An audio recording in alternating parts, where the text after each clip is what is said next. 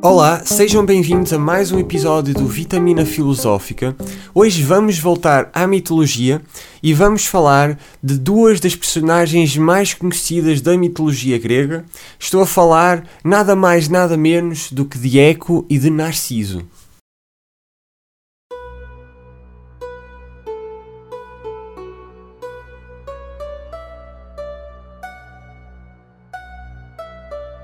Eco era uma bela ninfa, era uma amante dos bosques e dos montes e aí dedicava-se a todo tipo de distrações campestres. Era uma favorita de Diana, que era a deusa da caça e acompanhava em todas as suas caçadas. Ela, contudo, tinha um defeito, um defeito grave, especialmente para esta história que eu vou-vos contar. Porquê? Porque ela falava demais, era esse o seu grande defeito. E em qualquer conversa ou discussão, ela queria ter sempre a última palavra, ela queria ter sempre razão. Um certo dia, Hera saiu à procura do seu marido Zeus, de quem desconfiava, mais uma vez, e com razão, de que ele estivesse a divertir-se com as ninfas. Zeus era extremamente conhecido pela quantidade gigantesca de casos de traição que ele tinha perante Hera, e por isso Hera estava aqui à procura de mais uma situação destas. Eco, com a sua conversa com Hera, conseguiu entreter a deusa de forma a conseguir ajudar as suas amigas ninfas a fugirem e a não estarem mais com Zeus. Contudo, era muito difícil enganar durante muito tempo Hera, que era extremamente astuta, e percebendo que estava a ser enganada, Hera condenou Eco com as seguintes palavras: só vais conservar o uso da tua língua, língua com que me iludiste para uma coisa que gostas tanto. Responder.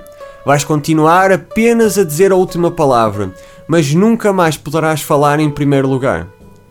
Isto foi a maior maldição que poderiam ter posto para cima de Eco, especialmente porque tempos depois a ninfa viu Narciso, que era um dos mais belos homens de todos os tempos e estava Narciso, neste caso, a perseguir uma caça na montanha.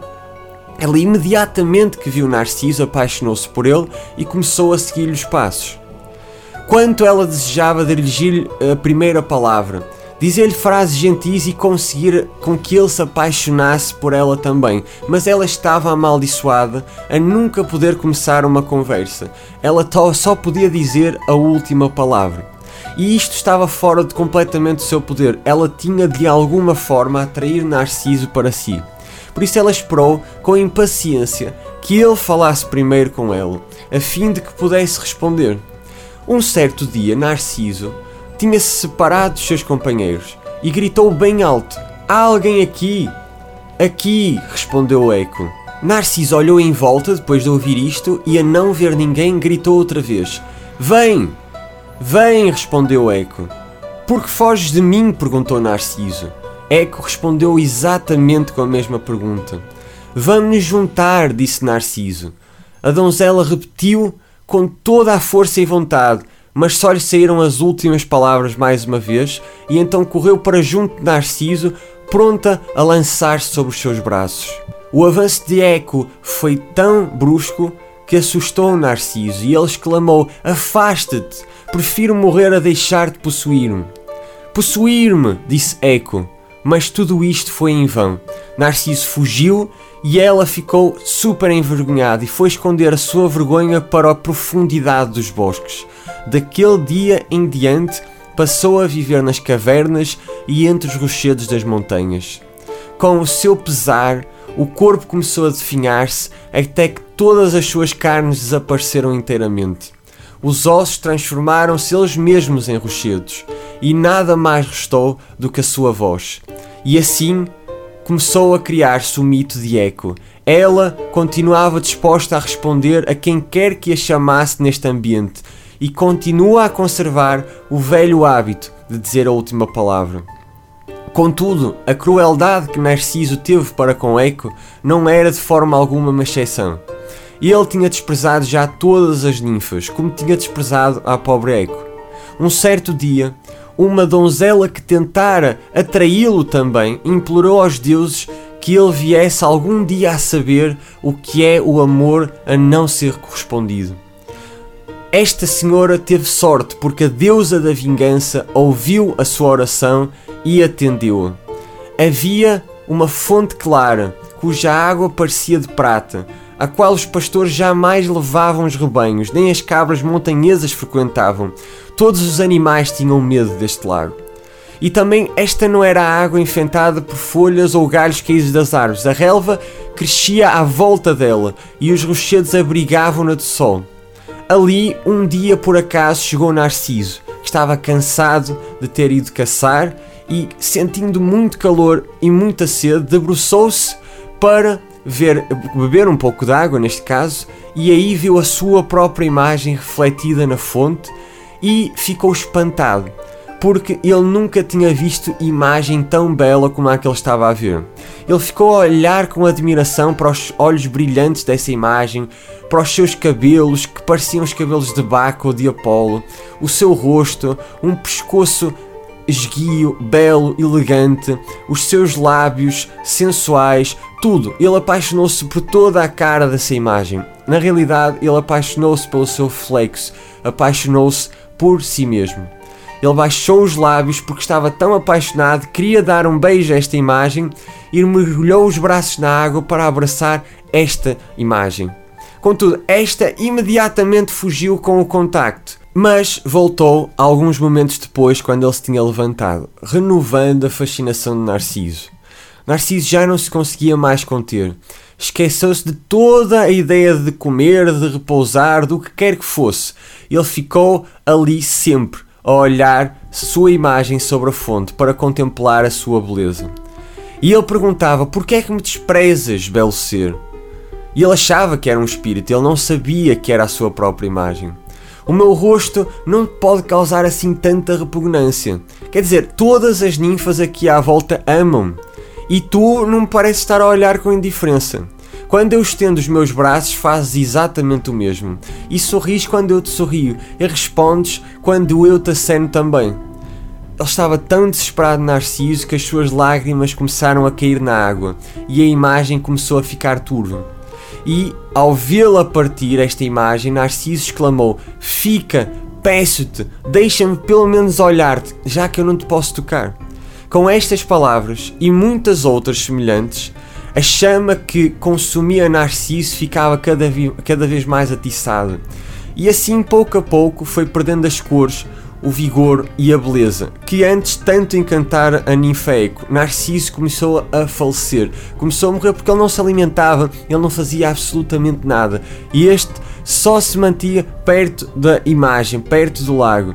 E quando Narciso gritava ai ai, ela também respondia com as mesmas palavras. O jovem, passado um tempo, completamente sem energia, sem nutrição, sem força, morreu. E quando a sua sombra atravessou o rio Estige, que é o rio que todos os mortos têm de passar em direção ao submundo, ele debruçou-se sobre o barco para avistar-se na água. As ninfas todas choraram, especialmente as ninfas da água, que também eram apaixonadas por ele. E, quando esmurravam o peito, é que faziam o mesmo prepararam uma pira funerária e teriam cremado o corpo se o tivessem encontrado. Ninguém encontrou o corpo de Narciso. No seu lugar, só foi encontrada uma flor roxa rodeada de folhas brancas, que tem o um nome e conserva a memória de Narciso. Esta flor, inclusive, se chama Narciso nos dias de hoje. E esta foi a história de Nar E esta foi a história de Narciso uma história muito interessante, mas a história de Eco também foi bastante interessante e tem algumas lições muito curiosas a serem retiradas. Primeiro de tudo, é sempre fascinante ver como estas eram as explicações que os gregos encontravam para explicar os fenómenos à sua volta. Nós vemos isso com Eco aquele fenómeno que toda a gente conhece que acontece quando nós falamos no meio de natureza em espaços muito amplos, onde nós ouvimos cá está o nosso próprio eco, os gregos procuravam explicações fantásticas e sobrenaturais para todas as coisas que aconteciam à sua volta. E existem toneladas de mitos para explicar também tudo o que acontece no mundo natural. Isto foi das primeiras formas que o homem conseguiu racionalizar, começar a dar alguma razão a todo o mundo que está à sua volta e tudo aquilo que está a acontecer. E é interessante também perceber de que existe uma lição moral por detrás da história de Eco e de Narciso. Porque Eco queria ter sempre a última palavra, que é simbolismo de queria ter sempre a razão. Ela não poupava as suas palavras, ela não via algo que fosse superior ao objetivo de ter a última palavra e foi castigada pela deusa Eira exatamente por isso. E foi condenada a nunca mais poder ter alguma coisa a não ser a primeira palavra. Quantas vezes nós no nosso dia a dia, com as pessoas que mais amamos, quer seja o nosso namorado, nossa namorada, amigos, amigas, familiares, pais, quem quer que seja, nós esquecemos de que o mais importante das nossas relações é estarmos em harmonia, é encontrarmos pontos de contacto, é encontrarmos aquilo que eu gosto de chamar de amor, em vez de termos razão. Quantas vezes nos perdermos na luta incessante de termos o melhor argumento, de querermos ter sempre a última palavra. E muitas vezes nós somos quase que castigados como eco, porque se nós continuamos sempre a ser teimosos e a querer ter sempre a última palavra, a razão for o prémio máximo que nós conseguimos encontrar na interação com os outros, nós acabamos de perder a possibilidade de ter essa harmonia e de ter esse amor. E assim perdemos muitas relações que nos são importantes porque nós temos a teimosia do nosso ego, de querermos ter sempre a razão, de querermos ser sempre os vencedores. E é importante entender que nas relações humanas não se é vencedor ao ter razão e a destronar o outro. Porquê? Porque nós numa relação, seja de amizade, seja de, de amor íntimo, o que quer que seja, nós estamos no mesmo barco que as outras pessoas. E se nós fizermos com que o barco se afunde, então vai se afundar não é só para o outro lado, é para nós também. De nada importa às vezes ter razão. Muitas vezes é necessário pormos o nosso, o nosso ego de lado para conseguirmos ouvir verdadeiramente o outro e importarmos com os seus sentimentos. Para não nos tornarmos também num eco, num eco de egoísmo, num eco de teimosia. E isto foi das coisas mais interessantes que eu encontrei nessa pequena história de eco. Vocês de certeza que também encontrarão também as vossas próprias interpretações interessantes para a vida de hoje em dia. Depois, claro, também temos a história de Narciso. Narciso talvez seja dos nomes mais conhecidos hoje em dia. Aliás, até deu origem à palavra narcisista, e, e que, é, que é uma condição psicológica, é um transtorno de personalidade. E nós vemos, cá está, de que Narciso era uma pessoa extremamente egoísta, de que não queria saber dos sentimentos das pessoas à sua volta, que tanta gente já se tinha apaixonado por ele e ele desprezava-as completamente, todas as ninfas que se tinham apaixonado, ele nem sequer lhes dava atenção porque ele só queria saber de si e ele só queria saber da sua própria imagem, de tal forma que quando a deusa da vingança decidiu castigá-lo, pôs-lhe o castigo de a sua perdição ter sido a sua própria beleza. Ele ficou apenas apaixonado por si mesmo. E foi por se ter apaixonado apenas por si mesmo que ele encontrou a sua ruína.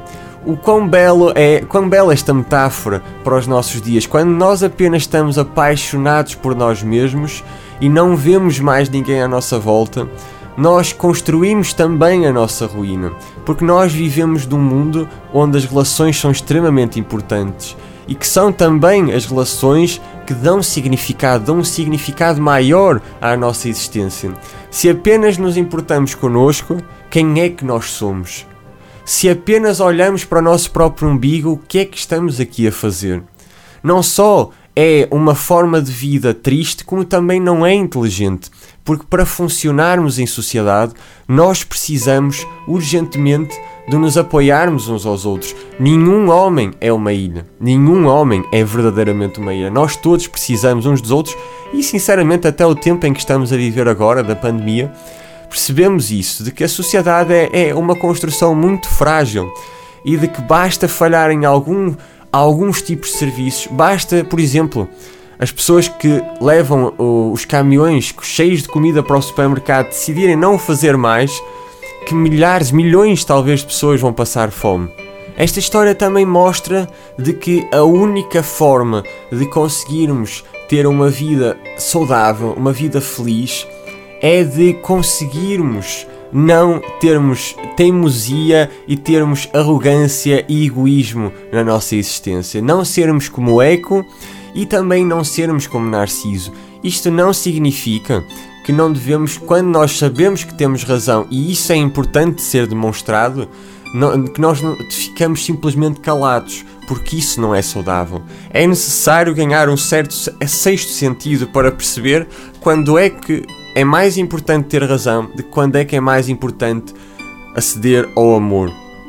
Um exemplo clássico dos nossos dias de que é que serve estar a argumentar como tanta gente faz em conversas de Facebook e de Instagram, as pessoas a insultarem-se, as pessoas a dizerem que tu é que estás errada, não eu é que estou errado e tu nem sequer devias uh, que devias existir. Às vezes chega a este ponto que eu já vi muitas vezes, para que estamos a cultivar ódio, estamos a cultivar uh, desavenças desnecessárias completamente desnecessárias porque não vamos conseguir convencer alguém que nem sequer nos está a ver. Não vamos conseguir convencer, como por exemplo no Twitter, com um limite de caracteres. Nós precisamos da interação humana. Isto é só um pequeno exemplo que eu encontrei, certamente vocês encontrarão mais para a vossa existência. E, e também nós não podemos ser autocentrados, demasiado centrados em nós mesmos. Claro que é necessário amor próprio. Amor próprio é dos segredos mais importantes para termos uma autoestima poderosa. Contudo, quando o amor próprio se torna numa obsessão própria, se lhe quiserem chamar assim, uma obsessão por nós mesmos, tudo dá errado e nós morremos como Narciso, afogados no nosso próprio ego e isso é das piores coisas que podem acontecer.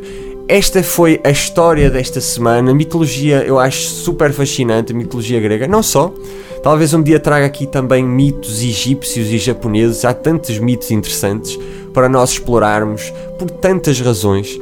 Mas esta foi realmente a nossa história e eu, se vocês gostam do nosso canal, se vocês gostam de filosofia, desenvolvimento pessoal e mitologia, Assinem o nosso canal aqui no Spotify ou em qualquer uma das plataformas que possam estar a ouvir o nosso podcast e desejo-vos uma excelente semana, com excelentes ideias, com excelentes emoções e vemos no próximo domingo.